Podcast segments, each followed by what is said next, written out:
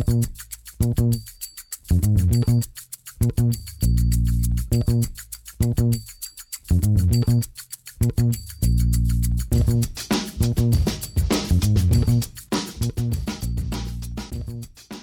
damit hallo und herzlich willkommen zu Football Rausch. Mein Name ist Tim Rausch. Schön, dass ihr wieder eingeschaltet habt.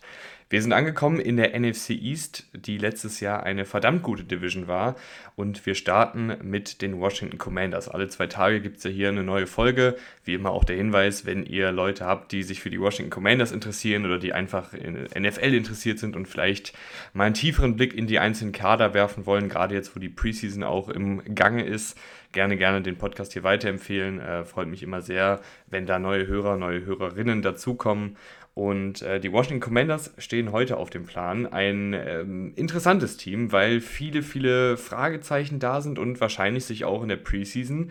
Ja, das ist natürlich immer nur so eine Art Showlaufen, aber es geht hier echt um Starterplätze, es geht um Backup-Plätze.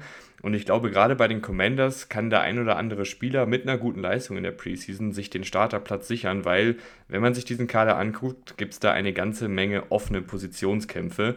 Bevor wir das uns anschauen im Detail, den Kader, gucken wir nochmal kurz, was war letzte Saison los bei den Commanders, wie sieht der Trainerstab aus und äh, was gab es so für Abgänge in der Offseason dann die Detailanalyse des Kaders und ganz am Ende eine kleine Prognose, wo denn die Saison hingehen könnte. Letzte Saison ähm, 8, 8 und 1 gegangen, ein Unentschieden war mit dabei. Äh, trotzdem nur der letzte Platz in der NFC East, die wie gesagt sehr viele Siege gesammelt hat. Die Offensive war im unteren Mittelfeld angesiedelt in den wichtigsten Kategorien, also EPA, ähm, Yards pro Spielzug, Punkte pro Spiel ähm, und war eine Offensive, die mal hü, mal hot war. Also gerade mit den Quarterbacks, die da herumgeturnt sind, ist das, glaube ich, auch einfach das, das Produkt der Quarterback-Leistung, dass es da mal Höhen und mal Tiefen gibt generell aber keine Offensive, die ganz abgestunken ist, aber jetzt auch keine Offensive, die jetzt konstant auf einem guten Niveau gespielt hat. Das kann man nicht über die Defensive sagen. Die war nämlich irgendwo so rund um die, die Top 10 angesiedelt, also in EPA, in zugelassene Yards pro Spielzug, in zugelassenen Punkten irgendwo immer so zwischen Platz 12 und Platz 7. Also keine Top-Defensive, aber durchaus äh, eine gute Defensive, die ihre Momente und ihre Spieltage hatte, wo sie echt äh, ganz gut funktioniert hat, aber auch immer wieder Spiele dabei gehabt, wo man sagen muss, boah, da war jetzt aber auch echt noch ein bisschen Luft nach oben. Ähm, einige, also es ist mir zumindest aufgefallen in den Spielen, die ich mir nochmal angeschaut habe, äh, gab es auch immer mal wieder Abstimmungsprobleme in der Coverage. Also oft waren das gar nicht jetzt, dass man sagt, äh, da war jetzt die Offensive so viel besser, sondern es gab einfach ein paar Momente, ein paar Spielszenen, wo die Defensive irgendwie dann nicht auf dem Niveau performt hat, äh, auf der sie eigentlich performen könnte und auf der sie auch schon zwischendurch dann performt hat. Das könnte natürlich auch ein bisschen am Trainerstab liegen. Äh, der ist relativ gleich geblieben, aber eine große Änderung gibt es dann doch. Äh, Head Coach ist noch immer Ron Rivera, den ich ja aus Panthers Zeiten bestens kenne. Der eine oder andere weiß es vielleicht. Ich war ja früher ein glühender Panthers-Fan, gerade in der Blütezeit rund um Cam Newton hat mich dieses Team sehr gecatcht und da war eben Rivera auch der Head Coach. Und ich mag ihn als Typen total gern und ich glaube auch, dass er dieser Organisation, die ja abseits des Footballfeldes echt auch viel Mist am Laufen gehabt hat mit dem äh, alten Owner, mit Dan Snyder, wo generell immer ziemlich viel ähm, Ablenkung auch da war, wo viel Scheiße gelaufen ist. Da war, glaube ich, ein Rivera als gestandener Typ und auch als Mensch äh, durchaus die richtige Verpflichtung und hat dieses Team irgendwie dann auch äh, trotz des ganzen Chaos um das Team herum beisammengehalten. Und das rechne ich ihm hoch an, weil das sind natürlich so Sachen, die sich jetzt nicht in Statistiken messen lassen weil da wird es dann für Rivera auch in meinen Augen fast ein bisschen schwierig. Also er ist halt so ein Oldschool-Coach. Ähm, ich finde schon, dass er auch gewisse Anpassungen vorgenommen hat in seinem Coaching-Stil und auch in seinem Stil, wie, wie er ein Team führt, was so die Entscheidung bei Fourth Down angehen, was äh, die Diversität in der Defensive angeht und so. Da hat er sich schon, finde ich, verbessert und auch dazugelernt. Aber man merkt halt trotzdem, dass er vom alten Schlag ist und dass er jetzt kein super smarter, kreativer äh, hipper Offensivkoordinator ist, ist, glaube ich, auch logisch. Ist aber trotzdem jemand, der da irgendwie das, das Ruder lenkt. Ich kann mir aber vorstellen, dass wenn es jetzt dieses Jahr nichts wird mit den Commanders, dass es dann für Rivera auch einfach ähm, schwierig wird, seinen Job zu behalten. Er hat sich aber für äh, das kommende Jahr Verstärkung geholt in Form von Eric Bienemy, der von den Chiefs gekommen ist. Da bin ich mal super gespannt, was er so zaubern kann in der Offensive ähm, mit seinen schematischen Ansätzen, mit seiner Kreativität. Ähm, kann er, glaube ich, diese Offensive schon bereichern aktuell kursieren ein paar Gerüchte, dass es mit, mit dem Verhältnis zu den Spielern noch nicht so tipptopp ist. Kann sich natürlich noch finden. Ähm, Eric Bienemy, mal gucken, wie er sich so in einer etwas prominenteren Rolle macht und nicht mehr im Schatten von Andy Reid steht. Ob er dann äh, dem Rampenlicht gewachsen ist. Äh, in, als Defensivkoordinator ist hier immer noch Jack Del Rio, der so ein bisschen als Assistent zu äh, Ron, Ron, Rivera äh, agiert. Das müsst ihr mal dreimal schnell hintereinander sagen, dann äh, wisst ihr, was ich hier meine mit äh, Ron Rivera. Ähm, aber Jack Del Rio, auch ein erfahrener äh, Coach, der das schon viele, viele Jahre macht, der auch mal Head Coach war. Äh, Rivera und der sind halt vom alten Schlag, sind beide jetzt auch nicht die allerinnovativsten, wenn es um ihre Defensive geht. Aber die können trotzdem ein Footballteam coachen und das äh, sieht man dann auch äh, in der Defensive. Obwohl ich da sagen muss, dafür waren es mir tatsächlich dann auch ein paar zu viele äh, Abstimmungsfehler, zu viele einfache Fehler, die da teilweise ähm, dem Washington-Team unterlaufen sind. Schauen wir auf die Abgangsseite, da sind nämlich ein paar Spieler nicht mehr da. Du hast auf Quarterback ähm, Carson Wentz und Taylor Heineke nicht mehr, die viele Snaps gespielt haben. Äh, Trey Turner, Chase Roulier, Wes Schweitzer, Andrew Norwell, die ganze Offensive Line mehr oder weniger in der Interior Offensive Line ist nicht mehr da. Ein paar waren einfach zu alt, ein paar waren verletzungsanfällig. Da ist jetzt kein Riesenverlust dabei. Also da ist jetzt kein Spieler dabei, wo ich sage, da werden die äh, Commanders aber die nächsten Jahre noch weinen, dass, den, dass der nicht mehr da ist in der Offensive. Aber es sind halt ein paar gestandene Starter, teilweise auch mehr oder weniger wichtige Spieler. Ähm, in der Defensive ist nicht so viel passiert. Shaq Tony ist äh, das ganze Jahr über suspendiert. Das war vielleicht ein Spieler, der jetzt so den nächsten Schritt machen hätte können. Äh, ein junger Spieler, ähm, du hast äh, Cole Holcomb verloren, der Linebacker, war jetzt aber auch nicht so, dass der ähm, Bäume ausgerissen hat auf seiner Position.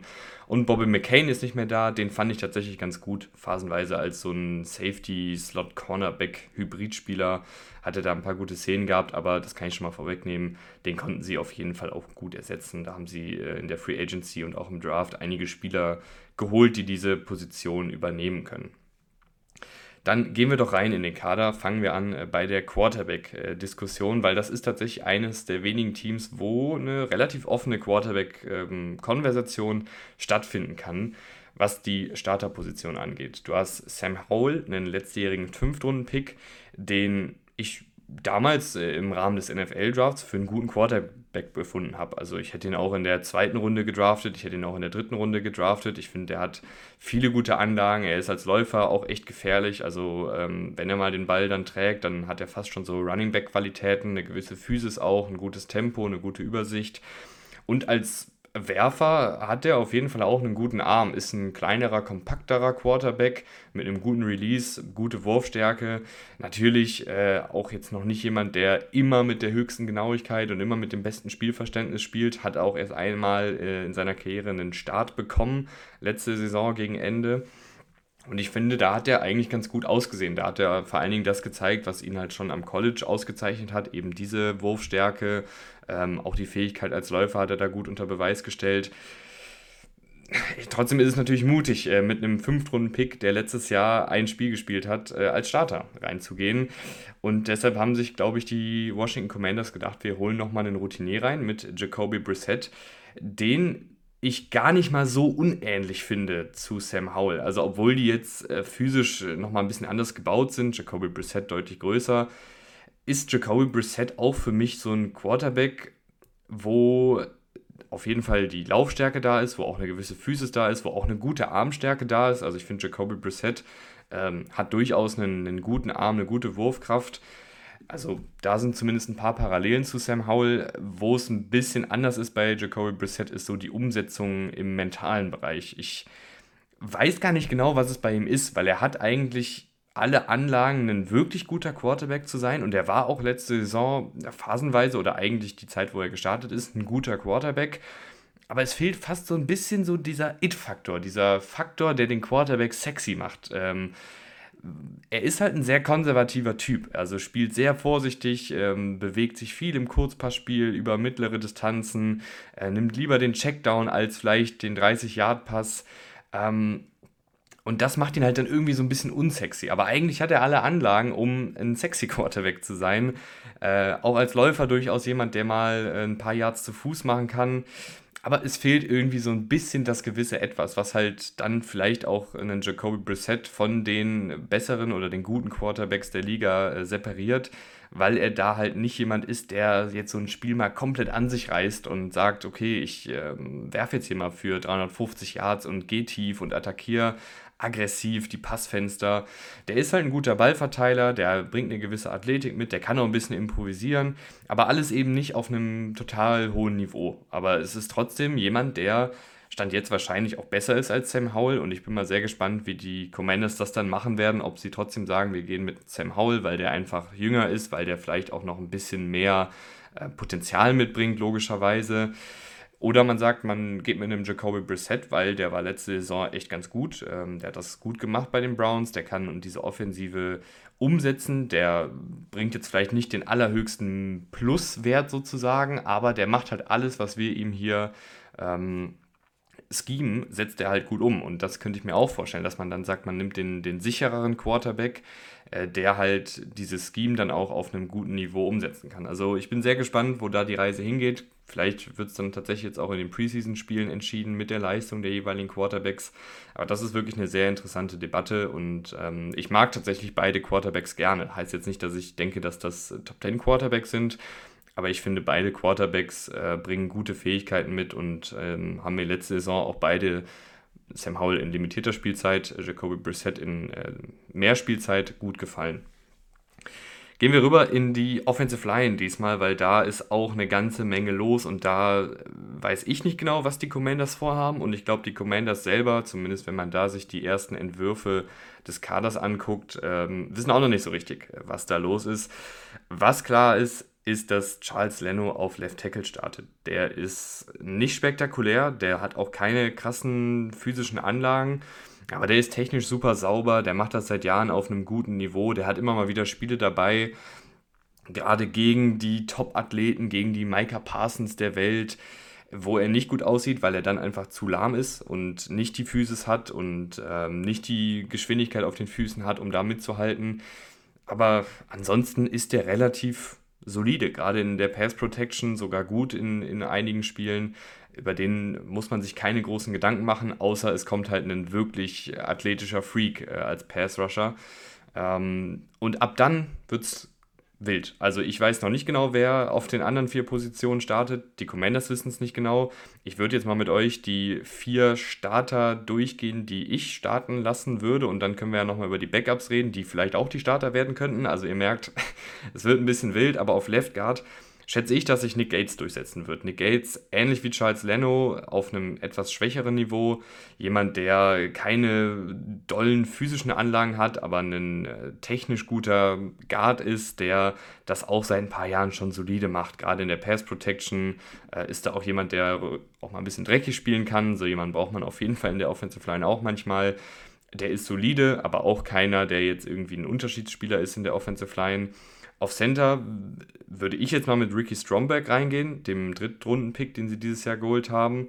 Äh, der ist ein sehr erfahrener Center, also ich glaube, da ist auch der Sprung von College zu NFL vielleicht ein bisschen leichter für einen Ricky Stromberg, weil der schon so viele Snaps am College gespielt hat, weil der schon so lange Starter am College war und das äh, sich auch am College dann gezeigt hat, dass der einfach schon weiß, was abgeht, wenn es darum geht, äh, die Pass Protection zu callen, wenn es darum geht, äh, Blitzes zu antizipieren, ähm, ist er einfach schon auf einem ganz guten Weg. Auch der keine krassen physischen Anlagen, also da kommt auch äh, Ricky Stromberg eher über seine Technik und seine Spielintelligenz. Äh, das ist hier so ein leichtes äh, Scheme äh, bei den so ein leichtes Schema bei den Washington Commanders bisher. Du hast hier keine super athletische Offensive Line. Ähm, und das wird dann sich auch zeigen, gerade wenn du kreative Laufspielzüge machen willst, wo dann die Offensive Liner viel in der Bewegung blocken müssen oder irgendwie das Feld runterrennen müssen. Da sehe ich jetzt hier die Jungs nicht unbedingt ähm, groß aufspielen, weil das einfach nicht so ihre Stärke ist. Auf Right Guard, äh, da tue ich mich echt schwer, wer da starten sollte. Es gibt Gerüchte, dass es Andrew Wiley macht, der aber eigentlich Tackle ist, letztes Jahr auch Tackle bei den Chiefs gespielt hat. Auch der, keine dollen physischen Anlagen, erfahrener Mann, technisch ganz okay, der ist auch okay als Starter. Ähm, ich würde ihn tatsächlich auf Right Guard stellen und dann mal mit einem Sam Cosmi auf Right Tackle gehen, weil ich da einfach, äh, ist so der einzige Offensive Liner, wo ich sage, der hat richtig Potenzial. Ähm, der hat bisher auch immer ganz gut gespielt, war leider auch hin und, hin und wieder mal von Verletzungen verfolgt.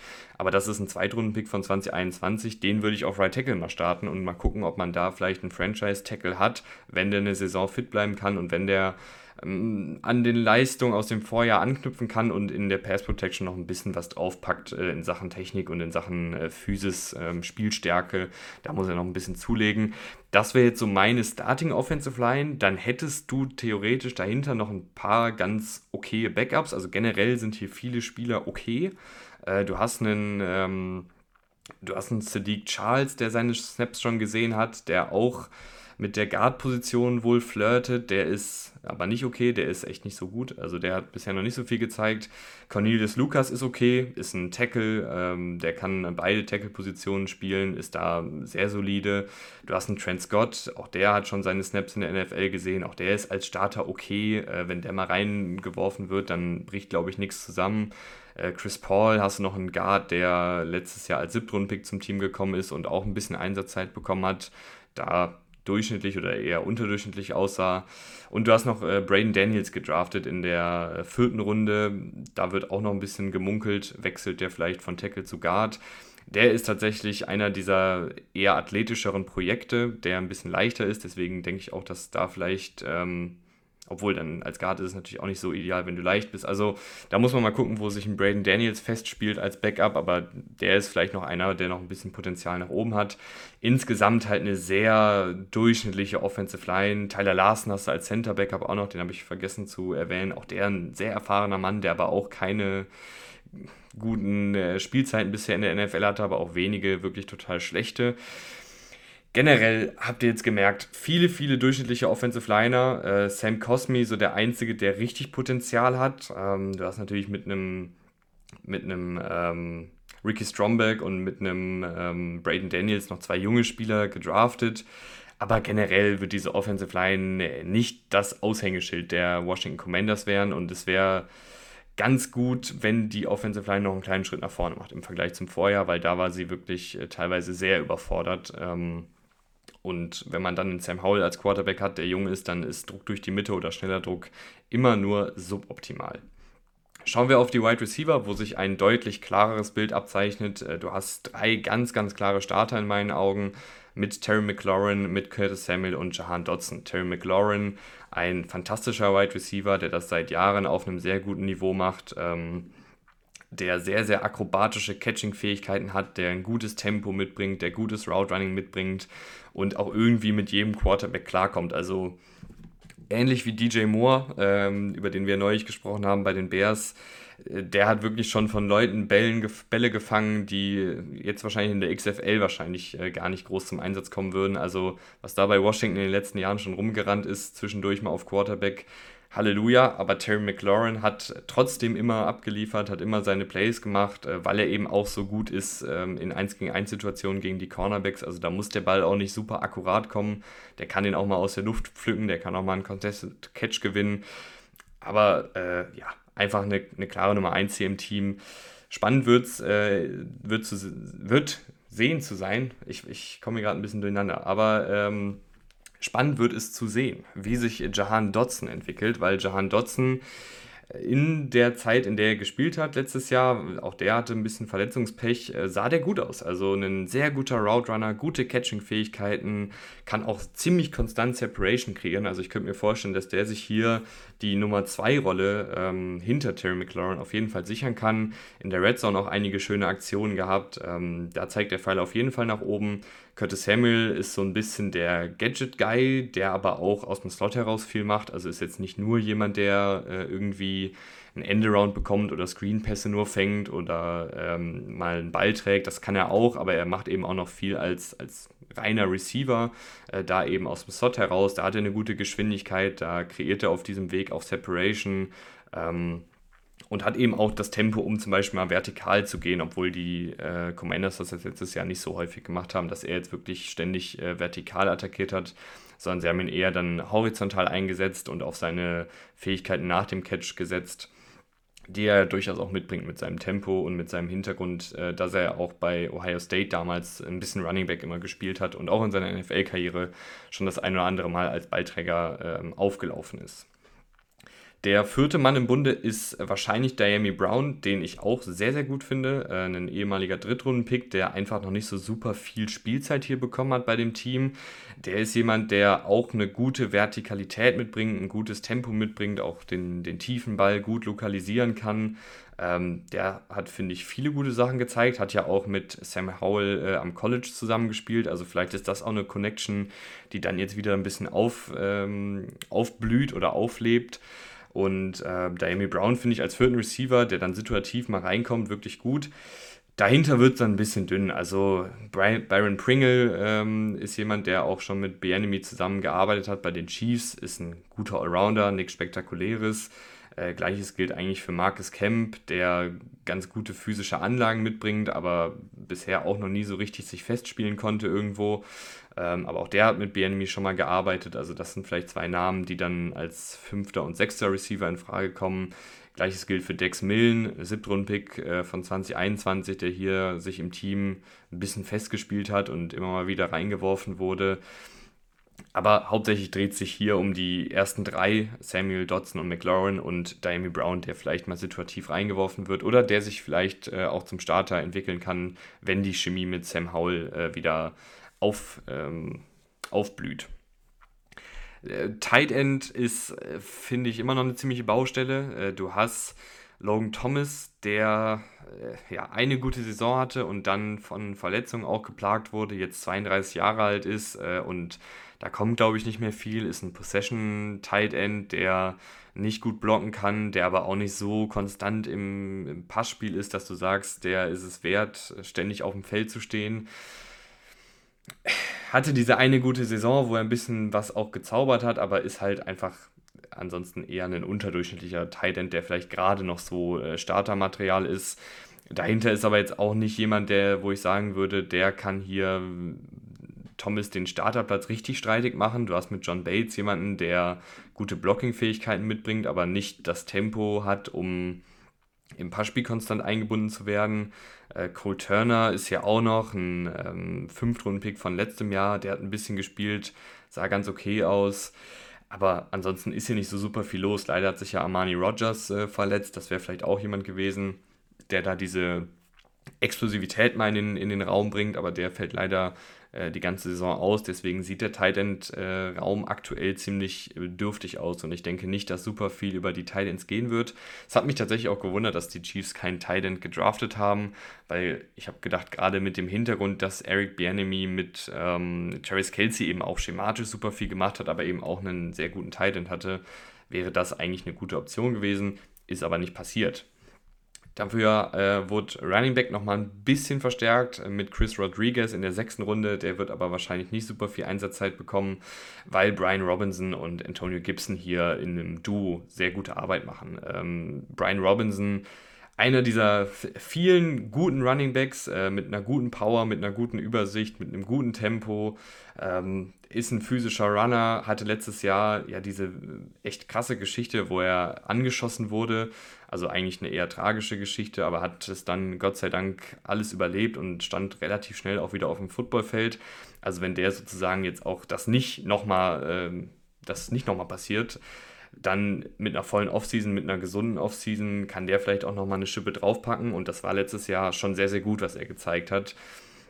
Antonio Gibson ist ähm, der Receiving Back in der Riege, der macht das gut als Receiver, war ja auch am College ein Receiver äh, phasenweise, ähm, ist als Läufer halt okay, also hat sehr gute athletische Anlagen, aber einfach keine gute Übersicht dar darüber, wo er hinlaufen muss, wo sich Lücken auftun, was der Plan ist, wann man äh, die einfachen Yards nimmt, wann man versucht, noch mehr Yards rauszuholen. Da fehlt es mir einfach so ein bisschen.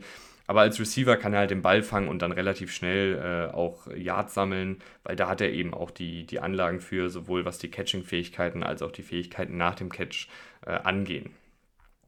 Gehen wir rüber in die Defensive, wo sich nicht viel getan hat. Also eigentlich ist es äh, relativ ähnlich, obwohl es ein paar Abgänge gab. Äh, Punktstück bleibt natürlich die Defensive Line. Ähm, Montez Sweat ist ein sehr guter Edge Rusher, der vor allen Dingen mit seiner Länge und mit äh, seinem Tempo wirklich sich zu, einem, zu einer absoluten Säule entwickelt hat. Der ist so schnell unterwegs, der hat so eine Reichweite ähm, und der arbeitet auch sehr, sehr gut zum Ballträger hin, also ist in der Laufverteilung wirklich sehr gut, aber hat dann eben auch die Anlagen, um als Pass-Rusher gefährlich zu werden. Also der ist wirklich äh, ein guter Pass-Rusher. Es wäre natürlich ideal, wenn sich Chase Young wieder voll als fitter Bestandteil dieses Teams etabliert. Er hat ja leider, leider viel mit Verletzungen zu kämpfen gehabt in letzter Zeit, ähm, was ihn dann auch immer so ein bisschen rausgeworfen hat. Aber das wäre halt ein super dynamisches Duo, was wir leider bisher noch nicht so super häufig ähm, in, in voller Fitness äh, auf dem Feld gesehen haben. Chase Young äh, hat ja alle Anlagen, um ein verdammt guter Edge Rusher zu werden. Hat das auch schon oft angedeutet oder in seiner Rookie-Saison hat es ja auch dann ähm, konstant gezeigt. Der ist ein guter Laufverteidiger, der ist ein physischer Pass-Rusher mit einer Menge Tempo, einer Menge Power. Es fehlt ihm halt immer noch so ein bisschen an technischer Raffinesse, finde ich. Also der hat jetzt, ist jetzt noch nicht so technisch ausgereift als Pass-Rusher, dass ich sage, der muss da nichts mehr machen. Der hat so viele gute physische Anlagen, wenn er dann noch die Technik draufpackt auf demselben elitären Niveau, dann wird das einer der besten Pass-Rusher der Liga. Das hat er phasenweise schon mal gezeigt. Jetzt muss er halt wieder da zurückkommen. Es ist natürlich jetzt auch ein bisschen her, die Rookie-Saison. Zwei Saisons sind jetzt vergangen, beide ähm, dann auch leider mit Verletzungen überschattet, besonders die letzte Saison eben.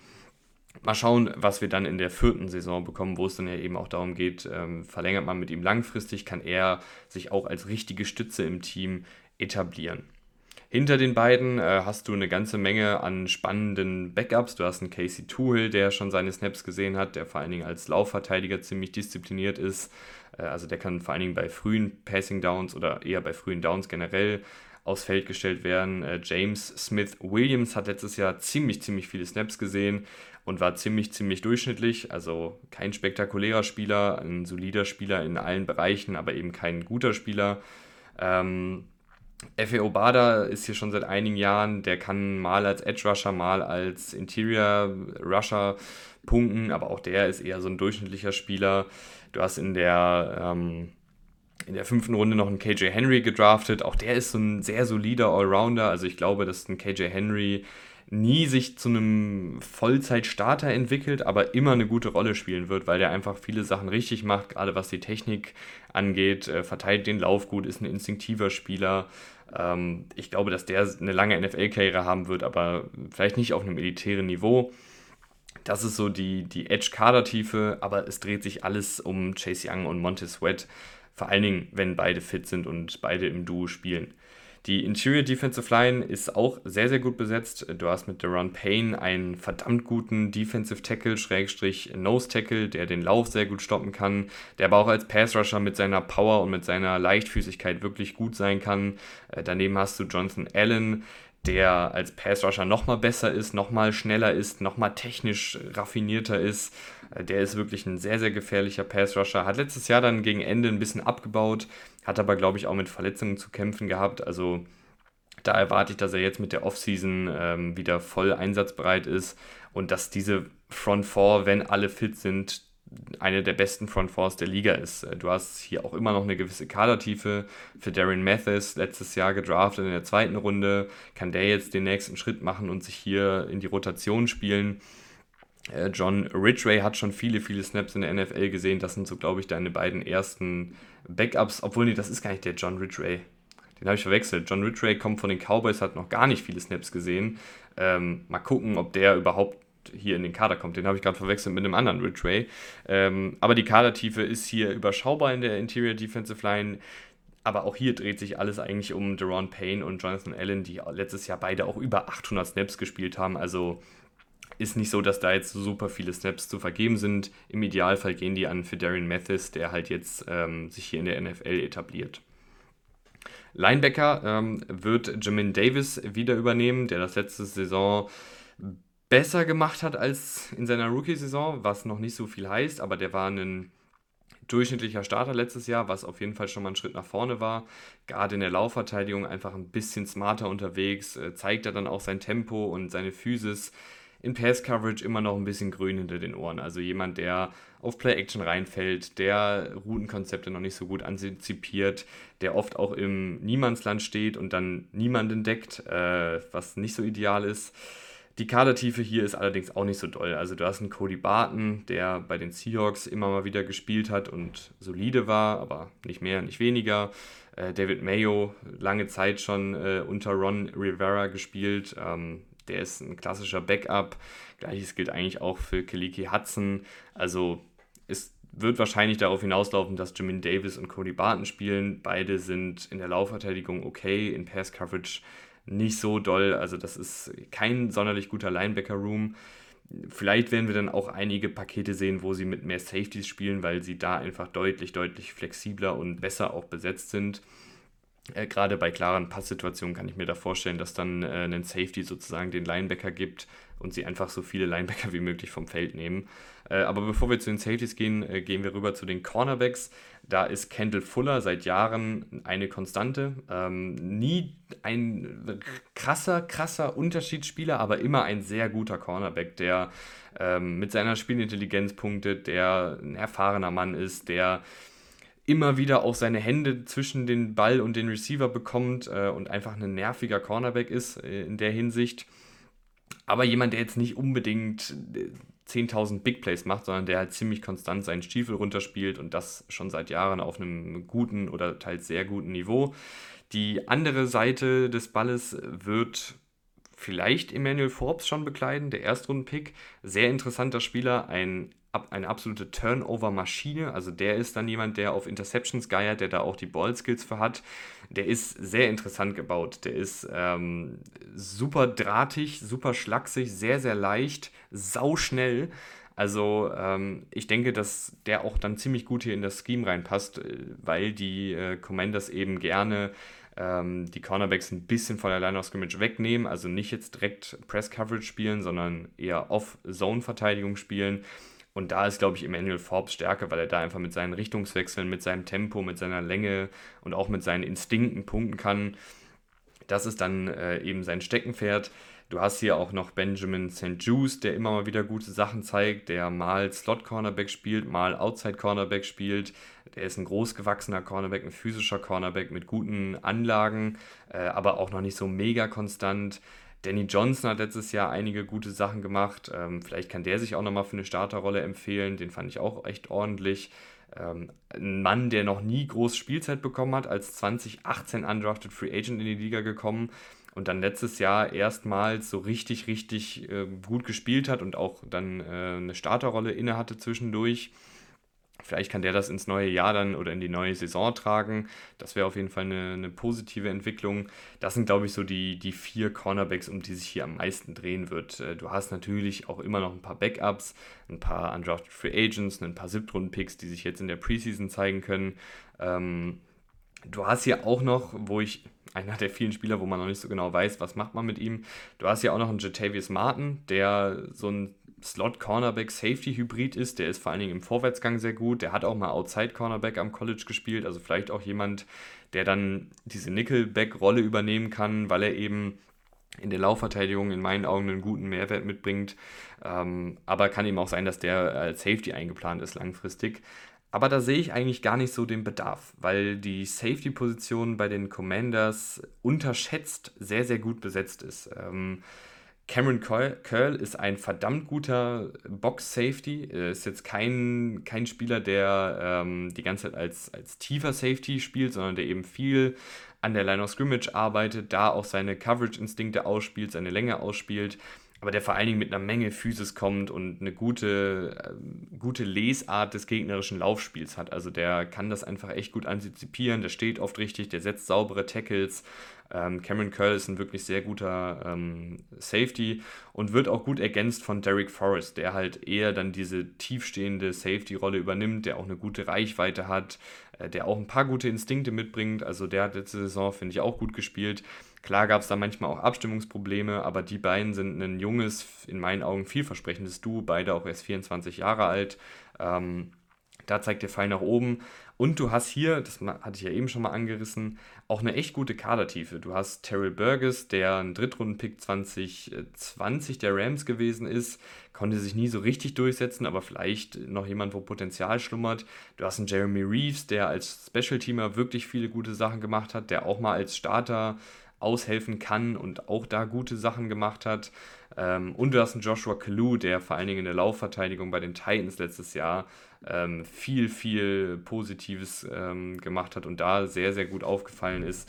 Also du bist hier echt sehr tief besetzt. Du hast hier viele Leute, die spielen können und wo ich mir eben vorstellen könnte, dass sie ihn dann vielleicht oder dass die Commanders dann vielleicht auch auf ähm, Formationen setzen, wo sie mit drei oder vielleicht sogar vier Safeties ähm, nominell auf dem Feld stehen, die dann natürlich andere Rollen bekleiden, äh, Slot Cornerback, Dime Linebacker oder sowas. Äh, aber da ist wirklich, äh, da sehe ich eine Stärke des Teams.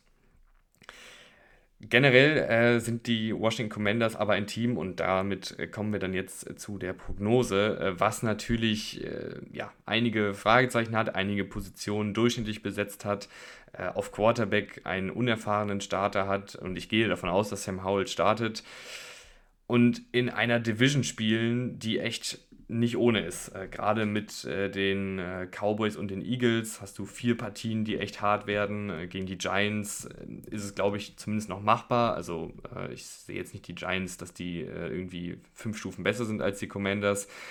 Aber die Commanders haben auch so keinen leichten Spielplan. Du spielst noch gegen die Bills, du spielst gegen die Seahawks, gegen die Dolphins, äh, gegen die Jets, gegen die 49ers. Also du hast hier wirklich einige Brocken vorm Haus und natürlich deine eigene Division. Gepaart mit äh, Sam Howell, vielen Fragezeichen, mit einer Offensive Line, die ich jetzt nicht so doll finde, mit einer Defensive, die sich, glaube ich, auch noch ein bisschen finden muss, die natürlich mit der Defensive Line im Idealfall eine Stärke hat.